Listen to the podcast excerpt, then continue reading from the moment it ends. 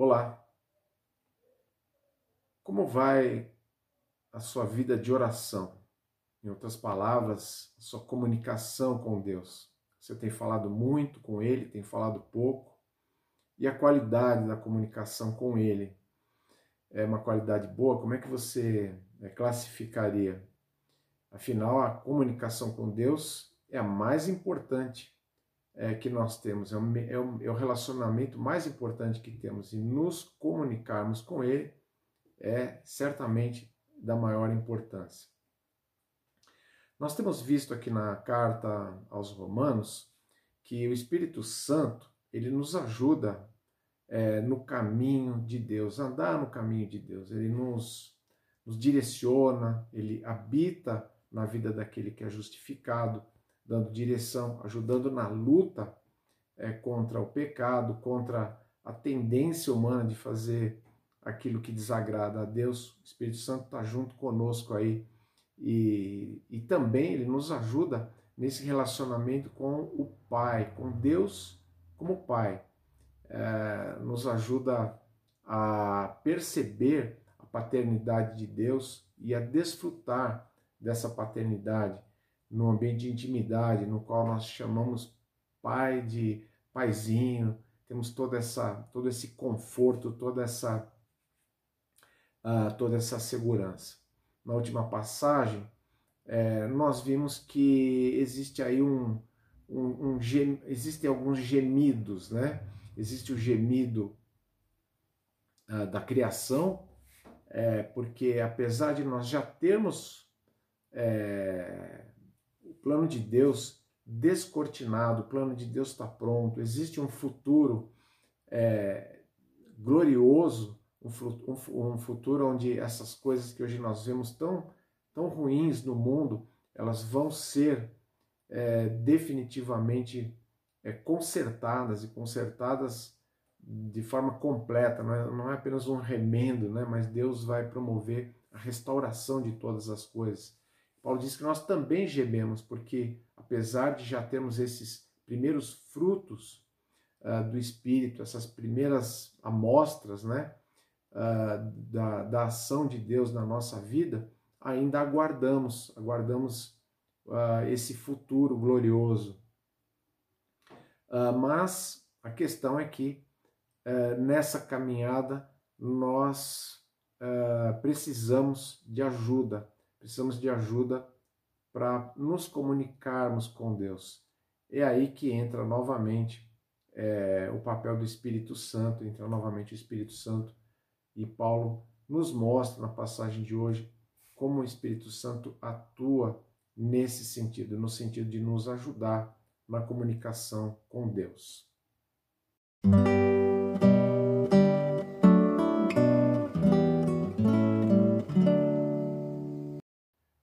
Nós vamos dar continuidade então aqui na leitura. Nós estamos no capítulo 8 e nós vamos ler os versículos 26 e 27. Da mesma forma, o Espírito nos ajuda em nossa fraqueza, pois não sabemos como orar, mas o próprio Espírito intercede por nós com gemidos inexprimíveis. E aquele que sonda os corações conhece a intenção do Espírito, porque o Espírito intercede pelos santos de acordo com a vontade de Deus. Muito bem, então nessa tarefa de, de nos ajudar a conversar com Deus, a orar, a nos comunicarmos realmente com Ele, nós vemos questões importantes aqui. A primeira questão que nós vemos nesse texto aqui é que o Espírito Santo ele compreende a fraqueza humana. É, normalmente o homem ele não se dá conta de, de, toda a sua fraqueza, de toda a sua incapacidade, toda a sua é, limitação e principalmente na comunicação com Deus. Paulo diz que é, aqui nessa passagem que nós lemos que nós não sabemos como orar e é por isso que o Espírito Santo ele é imprescindível, né? A, a presença dele, a habitação dele se torna é, fundamental E ele nos ajuda, ele nos ajuda nisso, porque ele, em primeiro lugar, ele conhece e sabe, compreende a fraqueza uh, que nós temos. E por que nós não sabemos, nós não sabemos orar? Claro, em primeiro lugar, nós não, não temos uma compreensão clara e perfeita a respeito da vontade de Deus. Nós não sabemos tudo sobre a vontade de Deus, não sabemos cada detalhe, não sabemos tudo sobre os seus planos. Sabemos sim as coisas que estão na palavra, sabemos aquilo que Deus revelou uh, na sua palavra. Vamos fazendo descobertas ao longo da vida cristã, mas não sabemos tudo. Temos dúvidas, temos muitas limitações. Uh, e muitas vezes nos vemos angustiados e sem saber, inclusive, o que dizer, como dizer. É, nos vemos perdidos muitas vezes é, em relação às palavras, o modo como, como falarmos é, com Deus. Mas o fato é que nós temos uma limitação, uma limitação de compreensão, compreensão da vontade de Deus, compreensão também da realidade presente do nosso dia a dia, o que nós vivemos, a cultura em que nós vivemos, as questões sociais, as questões políticas, os, os, os relacionamentos, nós não temos um discernimento perfeito sobre todas as coisas, temos dúvidas e muitas vezes não sabemos exatamente o como nos posicionar e o que pedir, é, o que pedir a Deus é, nesse sentido. Nós também temos uma tendência, é, como crianças, né, digamos assim, temos uma tendência a desejar, a querer coisas que, eh, afinal de contas, elas não vão nos trazer benefícios reais. Em outras palavras, nós é, somos propensos a querer aquilo que não é o melhor para nós. Essa é a nossa natureza. Nós não, não, sabemos exatamente o que é bom, não temos essa precisão uh, em nós. Somos falhos e muitas vezes desejamos aquilo exatamente que não é bom. Ah, crianças são assim, muitas vezes elas querem coisas e os pais é, dizem: não, isso não é, é não, não é bom para você. Ah, e, mas a criança chora, a criança não sabe, a criança não percebe, e muitas vezes nós somos assim, ficamos às vezes até impacientes, inquietos é, por conta disso. Não sabemos, não sabemos. A nossa fraqueza ela nos leva uh, a, a, não, a não saber e a não perceber. Uh, o fato é que existe essa falha, existe essa fraqueza no ser humano. O ser humano é limitado. Isso, Paulo está falando aqui do cristão, ele está dizendo, nós não sabemos orar. Ele não está falando aqui da, da pessoa é, que não tem, não entende de religião, né? como, como poderia se dizer assim, rotular, né? É, o fato não é esse. O fato é que o ser humano é fraco. O ser humano não sabe orar naturalmente.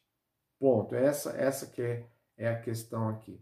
Mas o que é interessante é que o ser humano, como eu estava dizendo no início, ele não se dá muito bem conta disso e acaba criando formas, ele acaba inventando maneiras de contornar o problema. É, Jesus falou a respeito disso. No capítulo 6 de Mateus, do Evangelho de Mateus, Jesus fala ali, entre outras coisas, da questão da oração, é, da oração é, que precisa ser examinada é, na, na, sua essência. Ele diz assim, ele está falando ali com os seus discípulos, ele diz, olha, vocês não devem orar como os hipócritas. Ele primeiro começa dizendo o que não deve ser feito, né? Uh, ele diz, olha, os hipócritas eles oram, eles gostam de ser vistos pelas outras pessoas, eles gostam de aparecer, eles gostam de demonstrar assim uma espiritualidade, eles têm uma vestimenta diferenciada, eles têm uma voz diferenciada, eles gostam de ser vistos pelos homens. Eles estão falando com Deus. Olha, ele fala com Deus. Olha que bonito. Olha que belas palavras. Olha que impressionante a maneira como ele fala. Olha com que autoridade essa pessoa está falando com Deus. Jesus diz: vocês não devem ser como essas pessoas, porque Deus conhece o coração de vocês, Deus sabe o que vocês precisam antes que vocês abram a boca. Deus sabe de tudo isso. Se você precisar conversar com Deus, você não precisa de nenhum lugar especial nem de nada, você vai lá no teu quarto e fala com ele. Essas são as palavras de Jesus. Uh, ele diz também: vocês também não devem orar como os pagãos.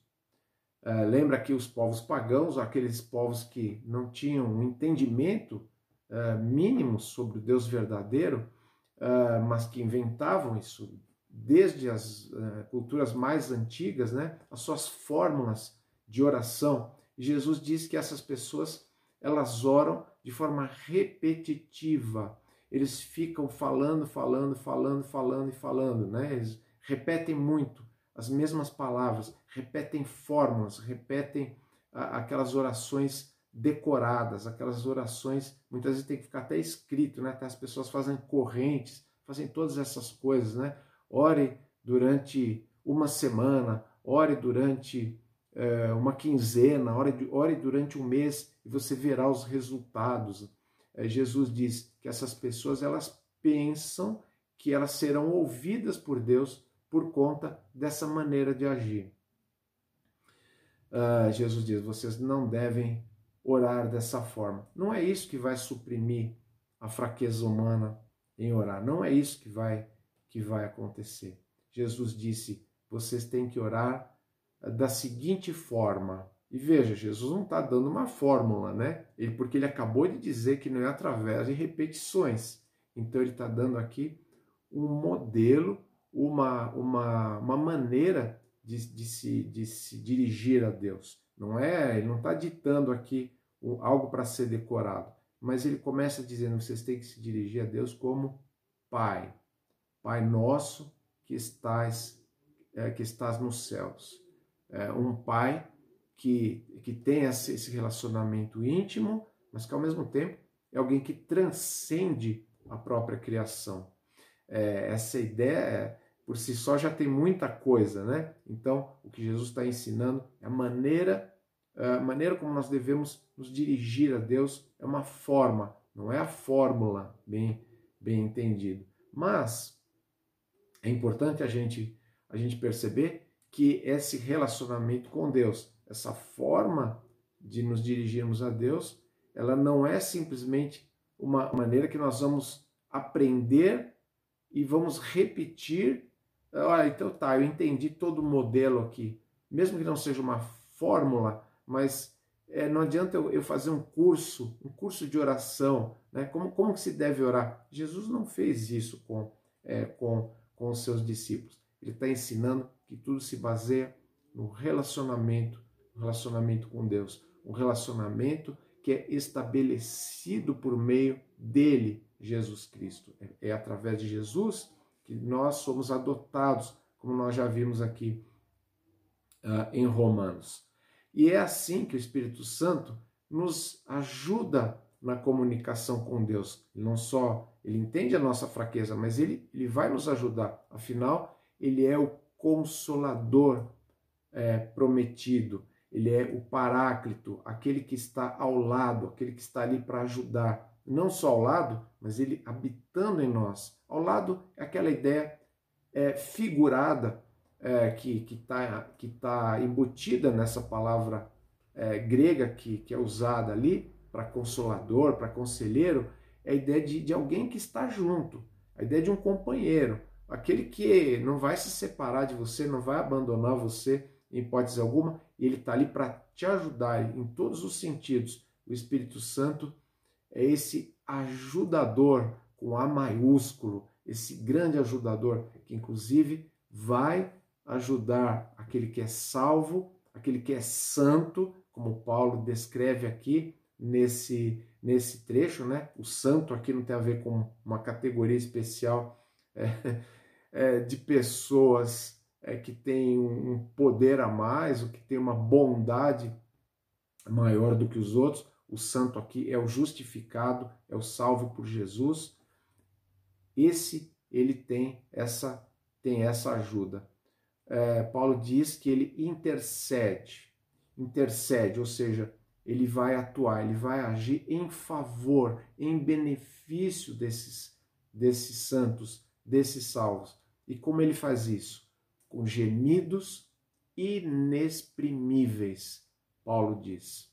Bom, vamos entender aqui que Paulo não está falando, obviamente, de grunhidos, né? Tem gente que pensa que então o Espírito Santo uh, vai agir na pessoa e a pessoa passa a grunhir, a gemer, a chorar, né? Muitas vezes eles chamam de clamor, né? E a pessoa acha que ela tem que orar para Deus meio que chorando, meio que gritando, uma coisa meio estranha. É, não é disso que Paulo está falando. Paulo está falando aqui de uma linguagem inexprimível, ou seja, é uma forma de expressão que não pode ser traduzida em palavras, na linguagem humana. É algo que o Espírito Santo faz em nós, através de nós e por nós. Ele age dessa maneira. Ele fala diretamente ao nosso coração e fala, é, fala, é, vamos, vamos colocar aqui entre aspas, né? Ele conversa com Jesus, ele conversa com o Pai, eles se comunicam, porque um entende a vontade do outro, a vontade de um é a vontade de outro, porque, como a gente pode ver claramente nesse texto, eles estão em perfeita, em total harmonia.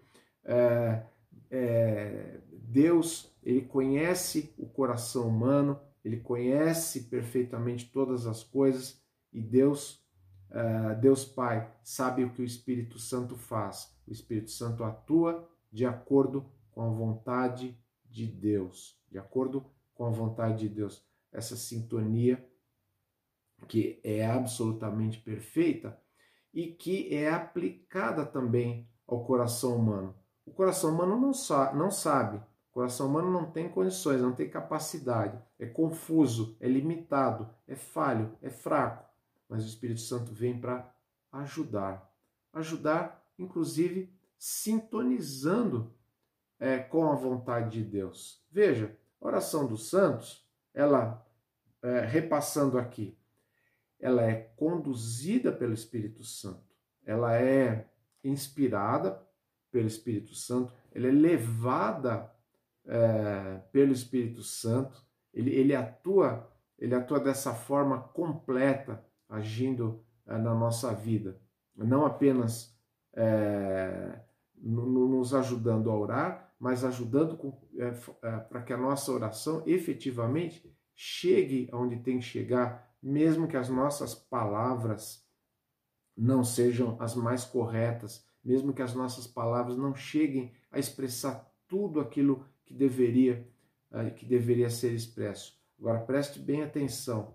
A oração precisa chegar a quem? A Deus Pai. A oração é para Ele, é sempre para Ele. Quando Jesus ensina, ele diz uh, que a direção é essa. É, é, Jesus mesmo orava ao Pai. É, e é isso que nós aprendemos. A oração é conduzida uh, no, no, pelo Espírito Santo em nós, através de nós, por nós, como eu já disse, mas ela precisa de um mediador. Isso, sem, sem isso, nada, nada aconteceria.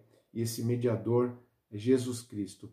Ele é o sumo sacerdote, ou como se falava antigamente na, na, na, no, no, latim, né, o sumo pontifex, né, o sumo pontífice, a, aquele que faz a ponte, o mediador, aquele que é o verdadeiro intermediário, aquele que possibilita com a sua obra, a obra que ele realizou na cruz, possibilita que nós tenhamos acesso até, até Deus. Então, quando todo esse conjunto de fatores que são privilégios daquele que entregou a vida a Jesus, quando esse conjunto de fatores está presente, você vai começar a, a ter um ambiente de oração, de comunicação com Deus, aonde, em primeiro lugar, se tem a submissão a Deus, a submissão à vontade de Deus, aquela ideia de seja feita a tua vontade.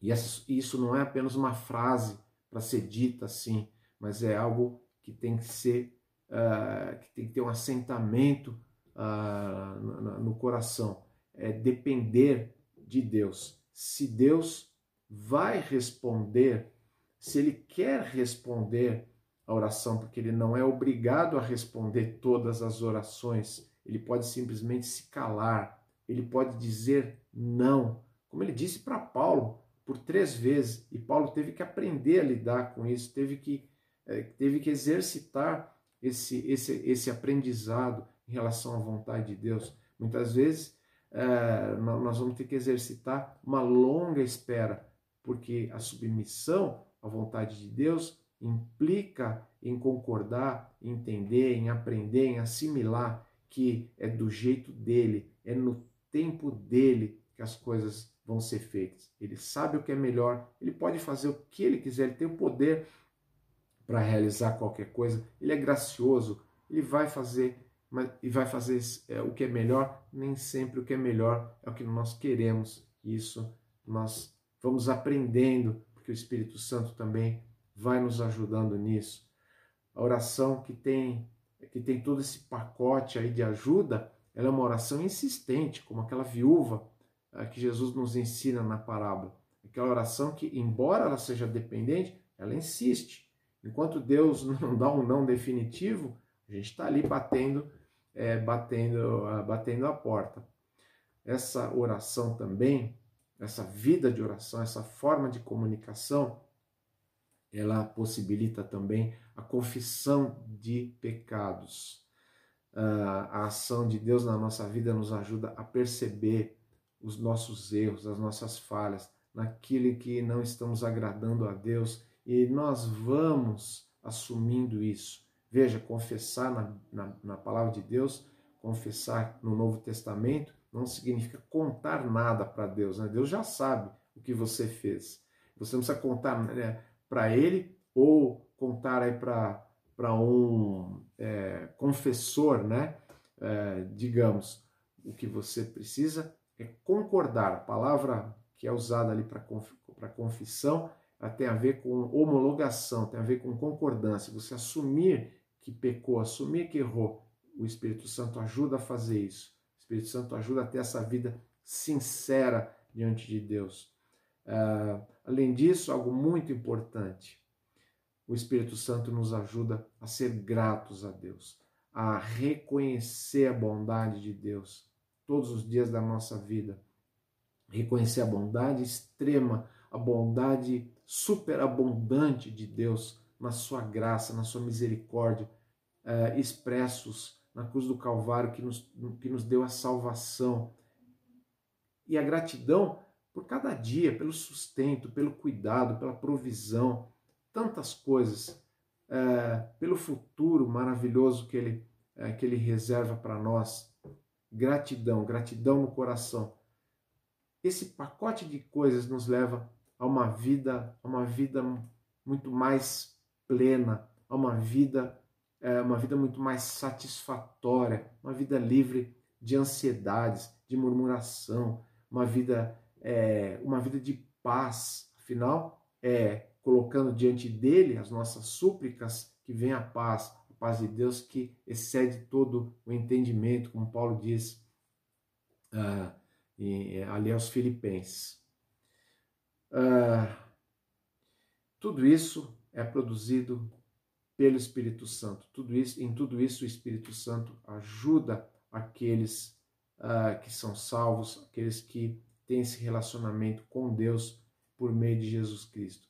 Quanto privilégio, esse gemido, né? é, a gente vê três gemidos aqui: o gemido da criação, o gemido dos filhos de Deus que aguardam, juntamente com a criação, a glória futura, a, a restauração de todas as coisas. E agora aqui, o gemido do Espírito Santo, o gemido que geme conosco, geme através de nós, que geme por nós. Isso é algo maravilhoso, algo que deve encher o nosso coração de, de, de conforto, de esperança, de fortalecimento, porque a gente assim sabe é, que tem tudo uh, aquilo que Deus realmente reservou para nós ainda nessa vida, para que a gente suporte todas as coisas uh, que tem que suportar, porque Ele efetivamente está conosco. Nós devemos, uh, em função disso, é, saber que temos que, obviamente, rejeitar todos os artifícios que têm sido inventados ah, é, pelo homem para suprir a sua para suprir a ausência do, do, do, do Espírito Santo ou o fraquíssimo relacionamento com Deus.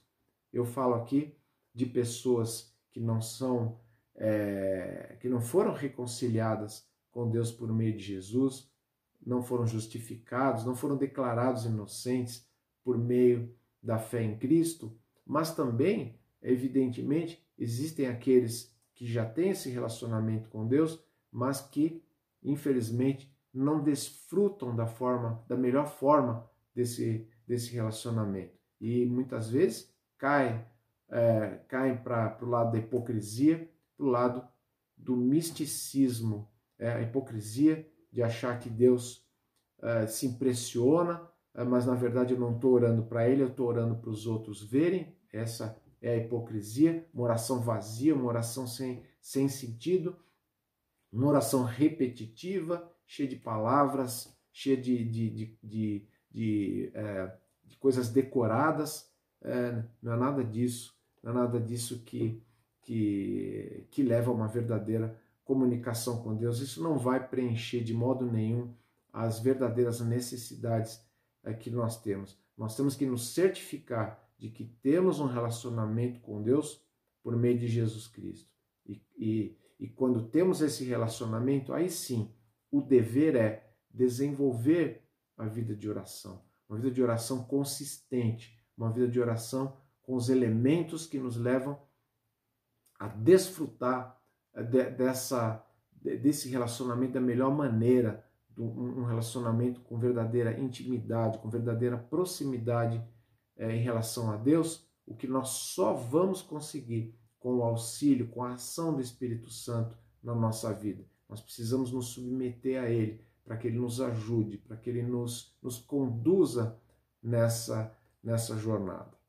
Que estas reflexões façam, façam sentido para você, você tenha é, conseguido captar aquilo que o texto bíblico é, está realmente dizendo traga benefício, ajude você na sua vida de oração, na sua vida de comunicação com Deus, se ela é, precisa ser melhorada ou se ela inexiste, precisa começar a acontecer, que Deus ajude você uh, em todas essas coisas.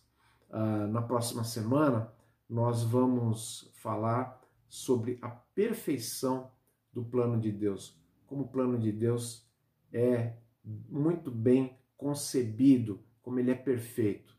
Uh, então, tenha uma boa semana até lá e que Deus te abençoe.